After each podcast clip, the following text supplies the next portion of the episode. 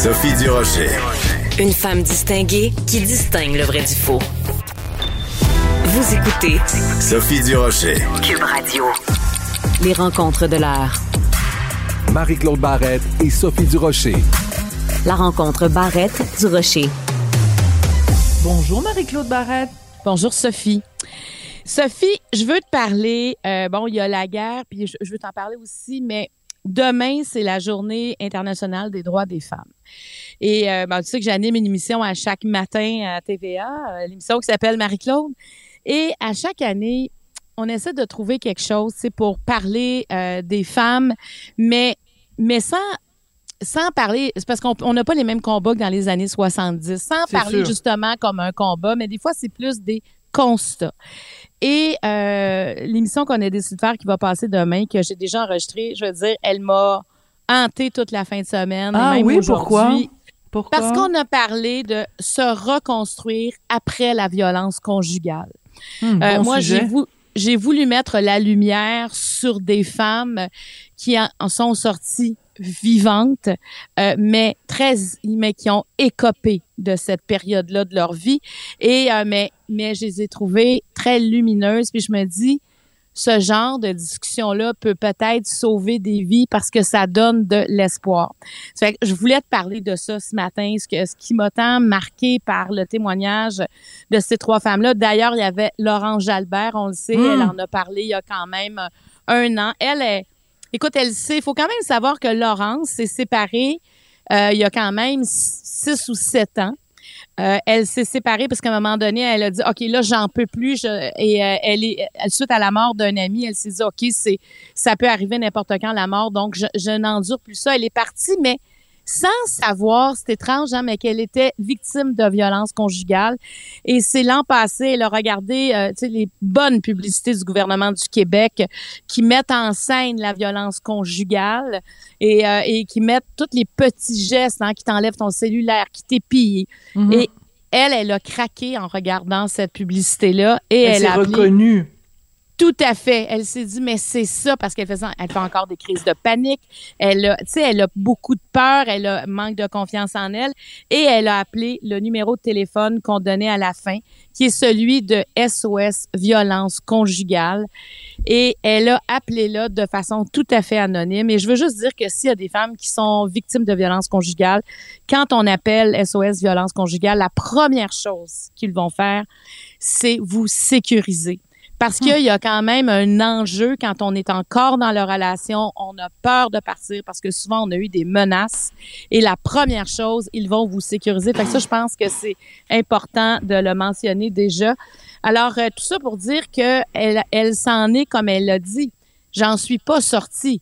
Je vais mieux, euh, je comprends ce que je vis, je reprends possession de ma vie, je me réapproprie. Que c'est bien dit, que c'est bien dit. Reprendre Et- et- possession de sa vie. Puis c'est là que, justement, en faisant cette émission-là, tu fais œuvre utile. De la même façon que Laurence Jalbert, quand elle avait témoigné publiquement, fait œuvre utile.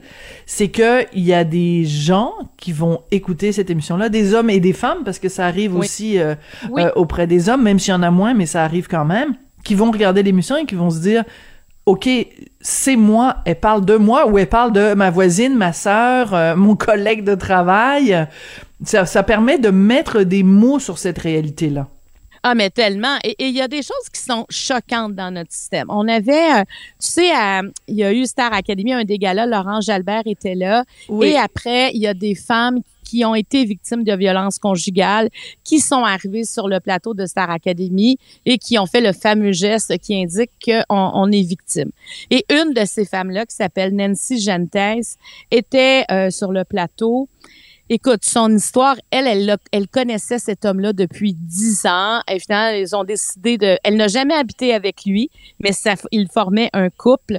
Et elle dit rapidement, il a commencé à, à s'intéresser beaucoup trop à elle. Puis elle dit au début, je trouvais ça le fun, tu sais, qu'un homme tout à coup s'intéresse autant à moi que j'étais, mon Dieu, que j'étais donc bien importante tout à coup. Mais elle dit, à un moment donné, ça fonctionne plus, là. Tu sais, tu vas au dépanneur, tu dis, je m'en vais au dépanneur une vingtaine de minutes, mais à la 21e minute, il arrive dans le dépanneur, il Ah. lit tes courriels. Oui, oui. Tu sais, elle dit, tu sens qu'il est dans toutes les sfères de ta vie, t'invites des gens à la maison, il crée des malaises, t'es sûr que cette amie-là est bonne pour toi, ta mère, est-ce que tu sais, c'est ce que j'entendais des trois témoignages. On avait aussi maman Caféine, qui est une jeune maman, puis elle, la violence a commencé, elle avait 17 ans, la violence conjugale.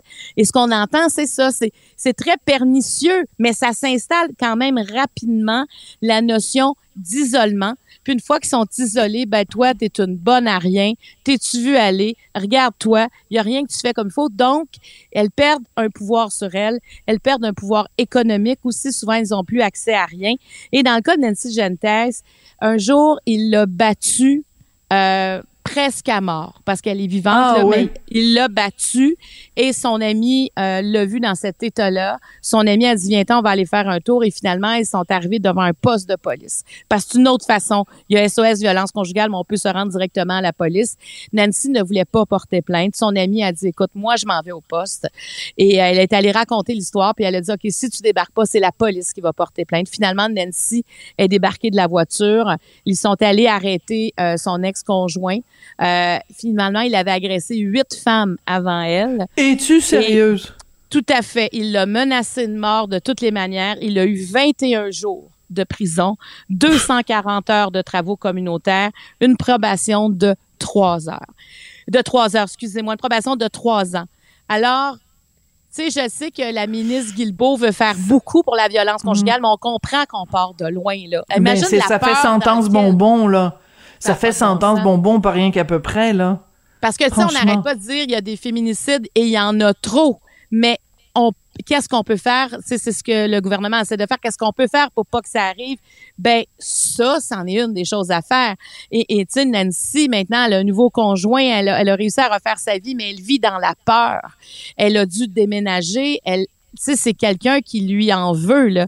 Donc, euh, c'est, très difficile. Elle dit, dès que je vois quelqu'un qui a un chandail, par exemple, des Nordiques, parce que c'était quelqu'un qui était fan des Nordiques, elle dit, je fais une crise de panique. Quand je vois une voiture qui ressemble à la sienne, alors on voit à quel point ça reste dans la tête. Donc, pour les femmes là, qui ont l'impression que elles n'ont plus de liberté, elles, elles n'ont plus d'amis, elles ont été isolées de leur famille. Souvent, elles n'ont plus accès à leur argent aussi, parce que le, quand tu plus de Mm. pouvoir économique aucun, c'est Mhm. difficile. Et les trois là, m'ont dit la même chose, Sophie.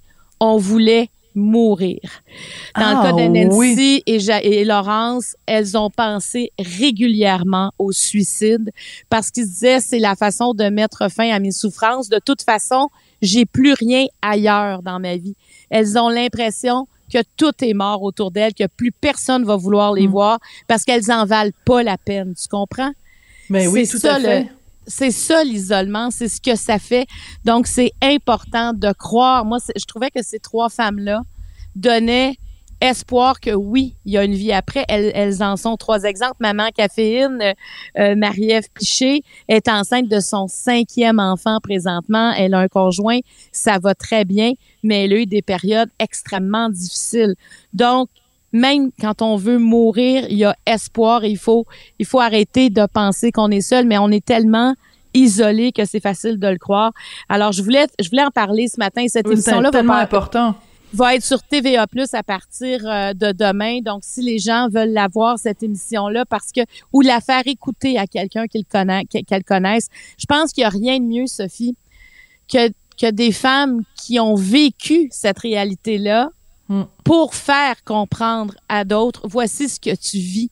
Et Laurence Jalbert m'a dit, j'ai même voulu savoir qui avait réalisé les pubs. Je l'ai appelé pour lui dire, c'est incroyable à quel point c'est juste, à quel point, parce que souvent on va montrer l'image d'une femme battue. Oui, ça fait partie de ça. Mais il y a beaucoup d'autres choses autour de la violence conjugale que d'être battue. Il y a, il y a tout ce retrait-là de notre vie et ce manque, t'as plus de li- t'as plus d'espace mental dans ta tête Mm, mm, mm. il n'y a plus de refuge. Alors, euh, je vais quand même donner le numéro de téléphone de SOS Violence Conjugale. C'est le 1-800-363-9010. Et moi, j'ai envie de dire, euh, pour la journée de demain internationale des droits des femmes, si on, on a des doutes sur des amis, sur une sœur, sur, sur une voisine, ça vaut peut-être la peine de, de la saluer, de demander comment elle va. Je pense que on a, en tout cas, moi, j'en ai connu dans ma vie euh, qui ont été victimes de violences conjugales. Puis c'est toujours étonnant quand on l'apprend. Puis des fois même, je me disais, mais comment ça se fait que je Mm. Comment ça se fait que je suis pas intervenue? Et moi, je suis déjà intervenue dans un cas, mais je suis pas toujours intervenue parce que ça, les, les femmes le cachent bien. Mais si vous avez des doutes, je pense qu'il faut oser le demander. Oui. Et, euh, et écoute, moi, il y a peut-être un an, à un moment donné, une de mes amies euh, s'est confiée euh, ben, à moi et, et, et Richard en nous parlant d'un conjoint qu'elle avait il y avait plusieurs années. On est tous les deux tombés en bas de notre chaise parce qu'on les, on les, on les fréquentait, on les connaissait. Jamais on aurait pu imaginer ça. Puis surtout, euh, la, la personnalité de cette amie-là, une femme forte, une entrepreneur, super confiance en elle, puis tout ça. Et, euh, c'est pas c'est vraiment pas évident. Des fois, ça prend même des années avant que tu arrives à te l'admettre à toi-même. Alors imagine l'admettre euh, aux autres. Et euh, tu vois, c'est étrange qu'on se parle de ça aujourd'hui, parce qu'en fin de semaine, j'étais je suis allée manger chez un ami à, à moi qui s'appelle Yves Thériault, qui est réalisateur euh, de documentaires. Et il a fait un documentaire sur la violence conjugale. Il est allé euh, faire une immersion, en fait, dans une maison d'aide et d'hébergement pour les femmes qui sont victimes de, de violences conjugales. Et je lui disais que dans son documentaire, il y a une scène qui, moi, m'a frappé, m'a frappé, puis je, peux, je me permets de te la, te la raconter, Marie-Claude, parce Ouais. que euh, euh, les gens ont pu voir ce documentaire-là à RDI, là, pas une de plus, ça s'appelle, ce documentaire-là. Et donc, à un moment donné, on est dans la maison d'hébergement, il y a euh, une intervenante qui parle avec une femme qui est victime de violences conjugales et qui est en reconstruction. Et elle prend un billet de 20 dollars. Elle prend le billet de 20 dollars, puis elle le froisse, puis elle le déchire, puis elle le magane, puis tout ça. Puis elle dit, ben, le billet de 20 dollars, une fois que je l'ai froissé, que je l'ai déchiré, que je l'ai, que je l'ai abîmé, il vaut combien? Fait que la, la dame, elle dit, ben, il vaut 20 dollars. Et l'intervenante lui dit, ben, c'est comme toi. Quand un conjoint te, te fait du mal, te fait de la peine, te diminue, te crache dessus, te dit t'es une pas bonne, t'es une pas fine, t'es une pas belle, ça change rien à ta valeur. Tu es à l'intérieur la même personne avec la même valeur. Et semble-t-il que cette image-là du 20 dollars, c'est une image qui est beaucoup utilisée euh, auprès des gens qui sont qui sont victimes de, de violences conjugales pour que- leur faire comprendre que malgré tout ce que l'autre veut nous faire croire, notre valeur à l'intérieur est la même. Je trouvais que cette image-là était vraiment euh, très très Mais forte. forte. Ah, tout à fait. Je vais m'en, je vais m'en souvenir de cette image-là. Euh, parce que, sais, quand on parle comme ça, plus qu'on en parle, moi, je pense qu'à chaque fois, s'il y a une femme qui, qui se dit, OK, il faut que j'arrête d'avoir honte, parce que souvent, ces femmes-là ne se voient pas comme des victimes. Elles se voient comme des responsables de, de ce qui arrive. Puis, puis il y a- il y, a cette fameuse lune de miel, hein, qui souvent, après un- une violence intense, tout à coup, il y a des excuses. euh, on là, il y voit a des fleurs. Exactement, il y a, il y a une accalmie. Puis moi, j'ai osé demander euh, aux femmes vendredi dernier, est-ce que vous êtes dépendant de ça? Est-ce qu'il y a comme une dépendance de dire, mais il- il- au moins, il va finir par, euh, par comme m'aimer? Puis, et elles, elles m'ont dit non, pas du tout. C'est juste une accalmie dans une vie de tempête. Mais la honte, c'est c'est ce que tu viens de dire, hein, elles ont elles ont honte et, et c'est dur à comprendre de l'extérieur, mais quand Mm. elles l'expliquent et qu'on nous enlève toute notre confiance en nous-mêmes, mais au fil du temps, puis on s'en rend pas compte. Alors, euh, en tout cas, ce ce que tu viens de dire, ce documentaire-là, c'est un, oui, c'est un sujet, puis c'est un sujet où, où là, j'ai l'impression que, en tout cas, je- la ministre Guilbeault pose des gestes. C'est moi la- la- l'affaire du bracelet, là, là, que, que le, Oui, oui. que l'homme va porter un bracelet et la femme, puis il pourra pas s'approcher d'elle. Je trouve que parce qu'il faut être sécurisé, c'est ça aussi. Tu sais, il y en a qui ont peur de sortir de ces relations-là parce que c'est la peur qui les empêche. Elles sont conscientes, elles se disent, mais qu'est-ce qui va m'arriver? Qu'est-ce qui va arriver à mes enfants si je m'en vais? Donc, des mesures pour apaiser la peur, c'est important aussi. Absolument. Marie-Claude, euh, malheureusement, c'est tout le temps qu'on a, donc euh, on parlera euh, demain de, de- des autres sujets que tu voulais Oui. évoquer, mais mais c'est important. Hein, tout, le 8 mars, c'est juste une journée dans le calendrier, mais tous les jours, il faut parler de ces de ces dossiers-là qui qui touchent les femmes et la violence conjugale. Merci beaucoup, Marie-Claude, et à demain. Merci, Sophie. À demain.